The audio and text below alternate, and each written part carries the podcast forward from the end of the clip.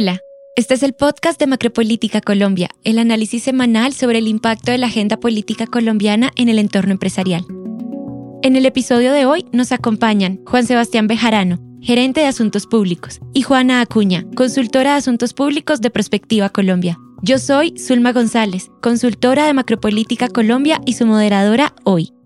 Juan Sebastián, Juana, es un gusto estar con ustedes hoy. Bienvenidos nuevamente a estos micrófonos. El gusto es mío. Muchas gracias por invitarnos.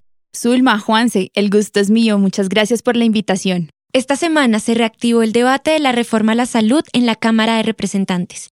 La iniciativa que busca transformar el modelo actual de atención está a puertas de iniciar su segundo debate en la plenaria de la Cámara.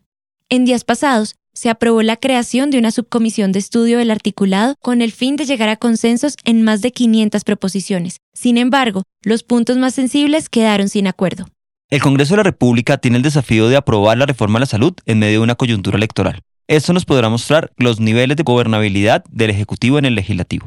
Ahora bien, el principal reto del gobierno en este escenario es lograr los consensos necesarios alrededor de lo técnico y seguir marcando el ritmo de la subcomisión de estudio. La reforma a la salud ha sido una iniciativa retadora para el gobierno que debe ser estudiada no solo desde lo político, sino también desde lo técnico. Juana, ¿qué ha pasado en este aspecto? Recordemos que en las últimas semanas se creó una subcomisión de estudio para la reforma a la salud.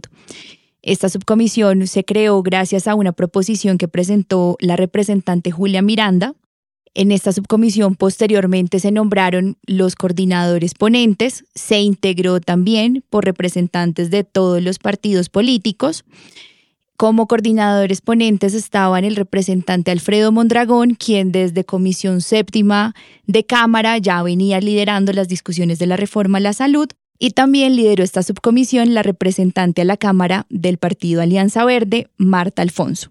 En las últimas semanas lo que vimos fue la creación de unas mesas en el marco de esta subcomisión en estas mesas participaron diferentes actores del sector salud, representantes del sector privado, de los gremios, de organizaciones de pacientes, para discutir y para realizar sus aportes sobre temas fundamentales del articulado. Bueno, ¿y cuál fue la conclusión de esta comisión? Como resultado de esta subcomisión, se presentó un informe esta semana y aquí hay varios datos interesantes. Este informe se puede analizar, por supuesto, desde lo técnico, pero desde un componente cuantitativo y otro cualitativo. Desde lo cuantitativo hay que tener en cuenta que inicialmente la ponencia tenía 144 artículos. De estos, 84 se discutieron en la subcomisión y de estos se modificaron 57. Es decir, si lo miramos en términos porcentuales, alrededor del 35% de la reforma a la salud se modificó a nivel de esta subcomisión. ¿Ese 35% a qué equivale? ¿Ahí están los puntos más sensibles del articulado? Realmente aquí no están los puntos más sensibles del articulado y esto es lo que han alegado congresistas independientes y de la oposición y también representantes del sector salud. Y aquí es cuando yo me atrevo a decir que la subcomisión de estudio fue realmente un diálogo de sordos. Realmente los cambios sustanciales que requería el articulado y que debían revisarse a nivel de esta subcomisión no se hicieron. Es importante acá hacer un paréntesis y hacer un zoom frente a la subcomisión, que viene siendo una comisión o un lugar de estudio. Se realizaron cinco mesas, participaron más de 140 actores del sector salud, representantes de la comunidad, y los congresistas decidieron dejar por fuera los artículos más polémicos, los cuales van a ser discutidos uno a uno durante la plenaria de la Cámara de Representantes. Es por ello tal vez que estos artículos no entran en el informe de subcomisión y esta va a ser una discusión técnica que se va a tener que trasladar a la Cámara y a la plenaria en pleno. Pasándonos al análisis político, ¿por qué no se llegó a acuerdos? Más que no llegar a acuerdos, yo creo que de una manera muy inteligente los congresistas decidieron sacar las diferencias puntuales de esta subcomisión y concentrarse en donde se podían encontrar. Integración vertical, giro directo, territorialización de la salud. Creo, Zulma, que los verdaderos desacuerdos los vamos a ver en la plenaria de la Cámara, en donde el gobierno va a tener que tener sus bancadas muy unificadas y muy de la mano para poder obtener las mayorías necesarias. Y acá yo también agregaría otros puntos en los que se generaron consensos y en los que se logró avanzar. Uno de estos es alrededor de todos los temas que tienen que ver con el talento humano en salud. Otro tema muy importante que yo destacaría es la libre elección para escoger los CAPS a los que se afiliarían los usuarios. Este era un tema que había generado bastante polémica en el primer debate de la reforma a la salud y parece que ya se avanzó en la libre escogencia de los CAPS y otro tema que yo resaltaría es la coincidencia de los actores de la necesidad y la importancia de implementar el sistema de información unificado. Y finalmente, aunque todavía existen muchas dudas alrededor del rol que deben ejercer las CPS en el sistema de salud, creo que como lo dijo Juan Sebastián, hay un acuerdo claro y es la necesidad de extender el giro directo de los recursos y sí el cambio del rol que deberían ejercer las CPS en el sistema de salud. Estos fueron los consensos. Ahora, ¿cuáles fueron esos puntos de diferencia, Juana? Bueno, diferencias hay muchas y sobre temas sustanciales. El primero que yo destacaría es todavía no hay un consenso y no hay claridad tampoco en el articulado sobre quién va a ser el responsable de hacer la gestión del riesgo en general. Esto incluye el riesgo financiero. Lo segundo es que tampoco está muy claro cómo van a funcionar esos niveles de atención, cómo se va a comunicar el nivel primario con los niveles de más alta complejidad y quiénes van a ser los encargados de dirigir toda esta operación, que básicamente pues es la arquitectura del sistema de salud.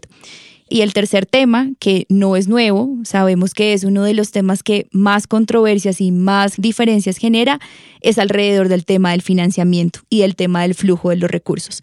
Y este es un tema muy importante porque además de lo que está dispuesto en la reforma de la salud, es un tema que está generando alta incertidumbre en el sector salud, al no tener definidos todavía si vamos a tener un giro directo, si va a ser la ADERES el pagador único cómo van a bajar también los recursos del nivel central al nivel más descentralizado.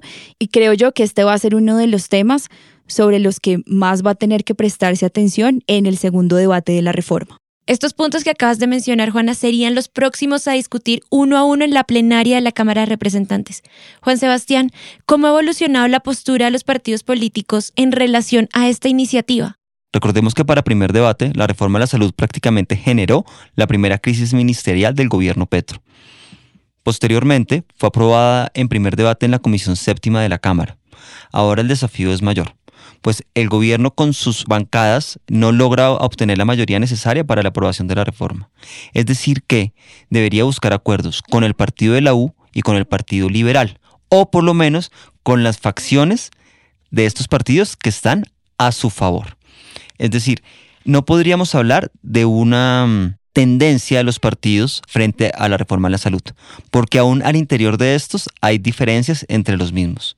Lo que sí te puedo decir es que el gobierno va a tener que entrar a negociar uno a uno esos artículos que mencionaba Juana Valentina hace unos minutos. Desde perspectiva, el análisis de estas reformas lo estamos llevando a partir de tres énfasis. Ya pasamos por el político, pasamos por el técnico, nos queda el procedimental. ¿Qué veremos en este aspecto? El siguiente paso es la aprobación o no del informe de la subcomisión en la plenaria de la Cámara. Pero acá hay un desafío importante porque estamos a menos de 23 días de las elecciones. Es decir, que los tiempos en el Congreso se van a reducir. La plenaria de la Cámara está citada el lunes para discutir este informe. Vamos a ver si los congresistas asisten. Posterior a este informe de subcomisión, empezaría la discusión uno a uno de los artículos que hemos venido hablando. Y allí ya quedaría aprobada y pues pasaría su discusión en el Senado de la República. Con base en ese procedimiento, ¿cuáles son los escenarios? ¿Cómo estarían ahí los tiempos? Bueno, siguiendo lo que decía Juan Sebastián, también es importante tener en cuenta que ya completamos ocho meses de discusión de la reforma a la salud.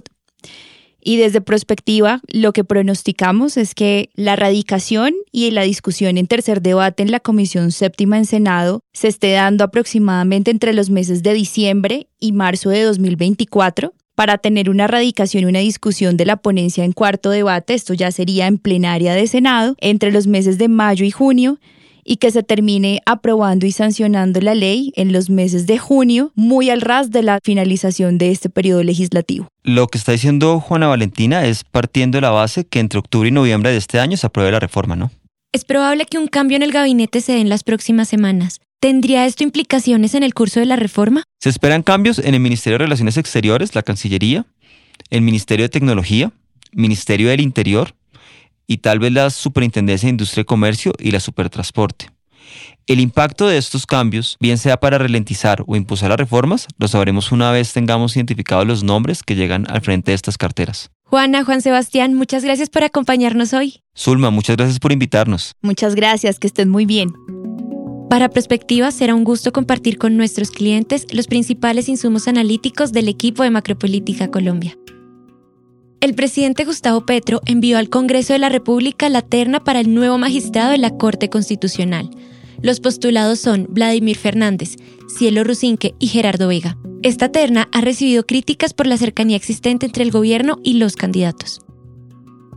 La Corte Constitucional tumbó el decreto sobre el estado de emergencia económica, social y ecológica en La Guajira, lo anterior debido a la crisis humanitaria que enfrenta el departamento. Esta decisión entrará en vigor un año después de la expedición del decreto. Este fue el Macropolítica Podcast, el podcast semanal del equipo de análisis político de Perspectiva Colombia. Gracias por escucharnos y hasta la próxima semana.